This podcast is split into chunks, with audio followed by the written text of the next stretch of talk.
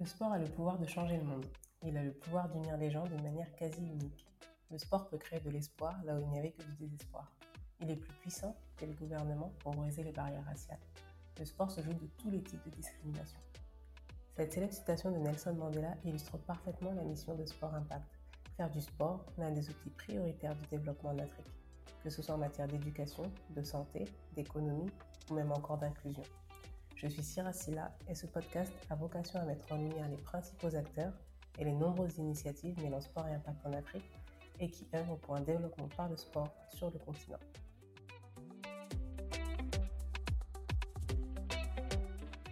Faire un sport euh, pas connu, c'est vraiment passionnant dans le sens parce qu'on est toujours au défi de quelque chose. Il y a un challenge vraiment énorme. Et moi, c'est ce qui m'a passionné c'est à chaque fois que je joue ou à chaque fois que je vais en compétition, c'est de me dire, quand je pars de là, il faut que les gens parlent de volet. Mm. Quand je pars de là, il faut que les gens parlent du Sénégal. Quand je pars de là, il faut que j'impacte. Mm. Et, et, ça, c'est parce que je me suis toujours dit, le volet n'est pas connu. Donc, j'ai moi un message que je véhicule partout où je vais. S'il n'est pas le sport le plus pratiqué, ni même le plus populaire au Sénégal, le volleyball attire de plus en plus. C'est le constat qu'a pu faire notre sport impact leader Fatou Diouk. Ancienne capitaine de l'équipe nationale du Sénégal, Fatou a fondé son association Demoiselles de cœur sénégalaises de demain il y a plus de 10 ans maintenant. Son objectif? Le développement personnel et la rescolarisation des jeunes filles par le volleyball. Aujourd'hui, ce sont plus de 300 jeunes qui participent à ces camps chaque année à Rufisque. Dans le deuxième épisode du podcast Sport Impact, Fatou nous parle avec passion de son sport, de ce qu'il lui a apporté et de ce qu'il lui apporte encore aujourd'hui. Et également des prochains défis qu'elle se lance notamment celui d'allier maternité et carrière de haut niveau. Bonne écoute. Est-ce que tu peux te présenter pour ceux qui nous écoutent et qui ne te connaissent pas forcément?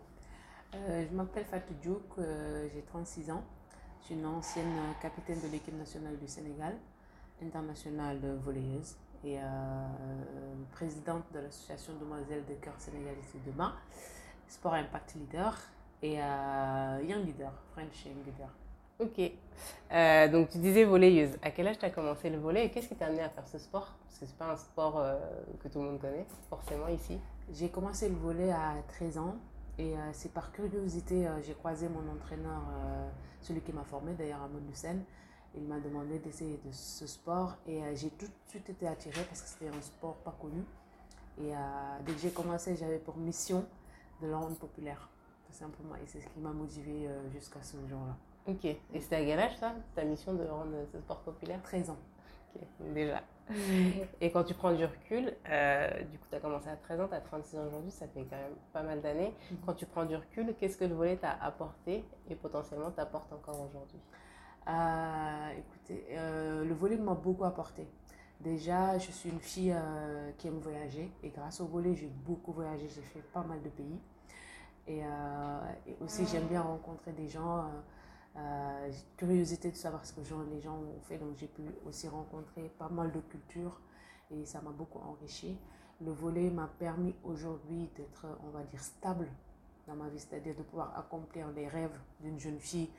Euh, j'avais, je me rappelle, j'avais une liste quand j'avais 12 euh, ans, j'avais fait une liste de ce que je voulais accomplir dans ma vie, euh, que ce soit familiale ou même moi-même dans mon épanouissement personnel. Et grâce au volet, j'ai pu le faire. Et mhm. donc, euh, j'en suis vraiment fière. Et euh, grâce au volet maintenant, euh, j'arrive à impacter la société, j'arrive à impacter les gens que je rencontre. Et, et, donc, c'est vraiment, au-delà du sport, c'est quand même une expérience humaine. Et il te reste beaucoup de choses à réaliser de ta liste Alors, très franchement, j'ai tout réalisé. Ah, c'est beau. Mm. C'est bien de pouvoir tout rayer quand tu fais une to-do list. Tout à fait. Donc tu disais tout à l'heure que tu es la fondatrice d'une asso qui s'appelle Demoiselles de cœur sénégalaises de demain. Mhm. Quel est l'objectif euh, de cet asso et comment ce nom Pourquoi ce nom? Euh, Alors pourquoi ce nom? Je vais commencer par là. Euh, Demoiselles de cœur et le cœur s'écrit K-E-U-R. Dans le cœur en, sénégalais c'est maison. Et je l'ai fondé quand j'étais à Quimper en Bretagne, Caire aussi qui, qui, qui était enfin breton. Et quand on le lit, les gens qui ne comprennent pas, ils entendent aussi le cœur.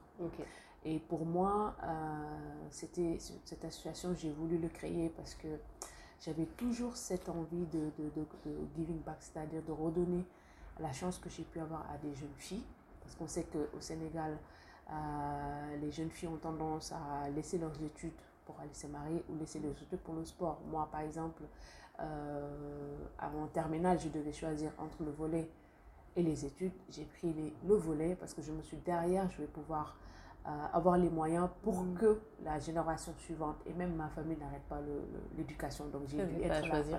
Voilà. Et ce choix-là. Et hum, donc, demoiselle de cœur sénégalaise de demain, c'est qu'on peut être une demoiselle de cœur de la maison et être un leader de demain. Et de pouvoir choisir son chemin, que ce soit les études, que ce soit le sport, que ce soit tout simplement un choix de vie. Ok. Et du coup, avec l'assaut, c'est quoi l'objectif? J'imagine que ça tourne autour du volet Oui, en fait, c'est de favoriser l'autonomisation des jeunes filles via la pratique du volet euh, dans les domaines de la santé, de l'éducation et aussi euh, leur permettre d'avoir accès à des infrastructures. Euh, tout simplement, de, nous essayons de les accompagner durant toute l'année pour qu'elles puissent être autonomes, qu'elles puissent choisir leur avenir et aussi essayer d'être leur, on va dire, mentor, mmh. de leur montrer la voie qu'il faut pour vraiment réussir et d'essayer du côté des parents, du côté des maris, pour celles qui sont mariées, de faire cette sensibilisation-là pour que ces filles-là puissent euh, vraiment avoir le choix entre l'étude, le sport et surtout de pouvoir allier les deux et qu'au moment de, de vouloir euh, bah, arriver à l'âge mûr, de pouvoir choisir euh, leur chemin, tout simplement. Du coup, ça se matérialise comment? C'est quoi les actions que vous faites? Là, on fait des entraînements trois fois par semaine de volets. Et on, on, fait aussi des séances de mentorat euh, via des séances où on, où on, amène même pas, même pas que des voleuses, mais des, des, des, des, gens qui travaillent dans le sport pour les sensibiliser, pour qu'elles puissent avoir confiance en elles, pour pouvoir faire leur choix.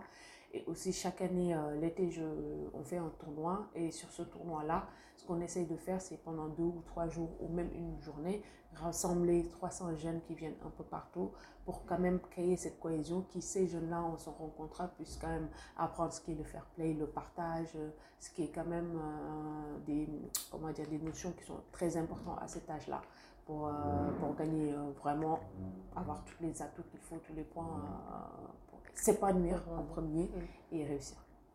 Et tout à l'heure, tu disais, donc, euh, donc vous travaillez avec des jeunes filles, mais au Sénégal, le contexte euh, culturel, etc., c'est quoi les plus grosses difficultés que vous rencontrez avec ouais, les, les, difficultés qu'on rencontre, c'est euh, déjà c'est compliqué pour avoir des partenaires. Ça, c'est vraiment la plus grosse difficulté qu'on rencontre. Le volet, c'est pas le foot, c'est pas la lutte. Mm. Donc, c'est toujours compliqué pour avoir des partenaires. Et euh, au-delà de là aussi, il y a le côté euh, les parents à convaincre à chaque fois. Euh, c'est vraiment le plus gros travail. Et pour celles qui, une fois à l'âge majeur, se marient, c'est d'aller convaincre le mari pour qu'elle laisse continuer faire son sport. Donc c'est vraiment ces trois défis-là qu'on vit au quotidien avec ces jeunes. Ok. Mm. toi qui as joué en Europe, en Asie, dans plusieurs clubs différents, comment tu évalues le. et qui a également qui participe, qui a participé au, au championnat d'Afrique, comme tu as été dans l'équipe nationale. Comment tu évalues le niveau du volet euh, en Afrique?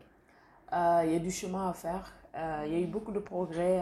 même la FUVB a fait des programmes pour relancer le volet africain. On a beaucoup de potentiel. On a la fédération de, de volet. Oui, voilà. il, y a beaucoup de, il y a beaucoup de potentiel des athlètes, mais ça reste quand même...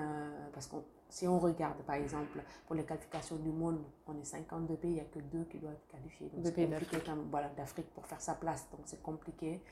Euh, aussi au niveau des transferts, euh, pour que les clubs puissent prendre des, des joueuses africaines, c'est tout un combat. Ils préfèrent prendre euh, des joueuses européennes parce que la procédure est simple. simple. Même s'il y a l'accord Cotonou, mais c'est quand même compliqué pour avoir le visa, pour avoir tout ça. Et euh, pour celles qui ont la chance d'avoir un double nationalité, c'est plus simple. Donc vraiment, la procédure pour euh, intégrer les joueuses africaines ou joueurs, tout simplement, c'est compliqué. Donc du coup, on a moins de chances pour pouvoir vraiment nous montrer notre potentiel euh, dans les clubs européens. Et c'est quoi les grosses nations du volet en Afrique? On a le Kenya, on a le Cameroun, l'Algérie, la Tunisie. voilà, et c'est pareil chez les hommes, l'Égypte aussi. Ok. Mm.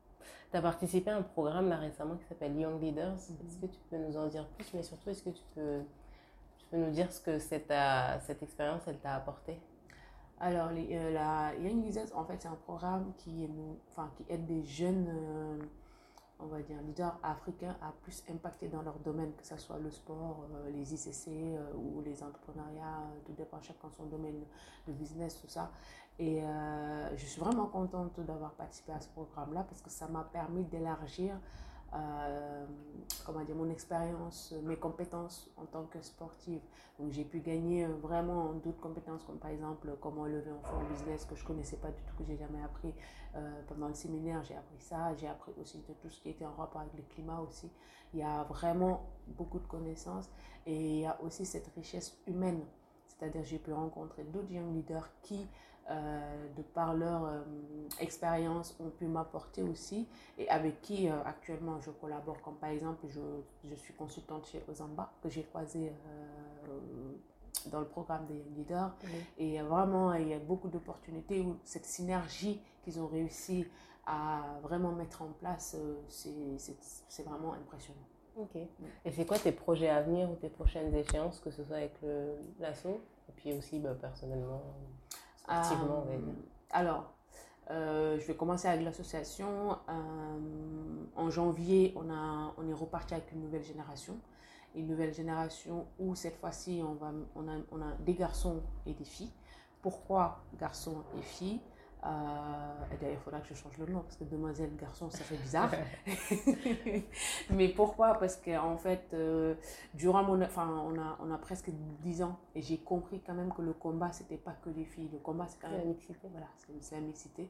Et donc, du coup, on s'est lancé ce défi-là. Euh, on, a, on s'est dit, bon, on va faire 30 jeunes parce que, bon, voilà, mixer des filles et des garçons, c'est compliqué. Mais là, on s'est retrouvé avec des jeunes qui, nous en demandent. Donc, on est à peu près 66 actuellement mhm. à suivre. Euh, ou qu'on suit, par contre, toute l'année. Et, euh, et, par contre, l'été, au lieu de faire un tournoi, on va faire des camps, on va faire des camps, camps sur trois jours, où on va faire intervenir des, des mentors, mais dans d'autres domaines, pas que le sport, pour vraiment varier, échanger, pour pouvoir leur donner plus d'ouverture aussi. Et aussi, on va essayer de faire des formations. Euh, là, en fin juin, on va faire une formation euh, de scouting au volet pour permettre à ces jeunes-là d'avoir plus d'options. C'est-à-dire, si tu pas professionnel, d'avoir des métiers qui tournent autour du volet. Et, euh, et voilà, donc on essaie vraiment de diversifier ce qu'on fait et avoir aussi des, des formations pour les entraîneurs qui sont dans l'association de pouvoir se former. Donc ça, c'est le côté associatif. Et euh, le côté personnel, euh, bah, moi, après ma, mon, petit break, là, je mm. vais reprendre. Euh, en fait, à la base, j'avais mis carrière, enfin, fin, mais après, je me suis dit, il y a toujours ce truc qui manque, c'est-à-dire, je me suis toujours dit, c'est possible d'être maman et faire du sport. Mm. Et j'ai envie de relever ce défi-là. Oui, parce que ce break, c'est une maternité en fait. Voilà. et euh, franchement, j'étais partie pour vraiment, vraiment arrêter.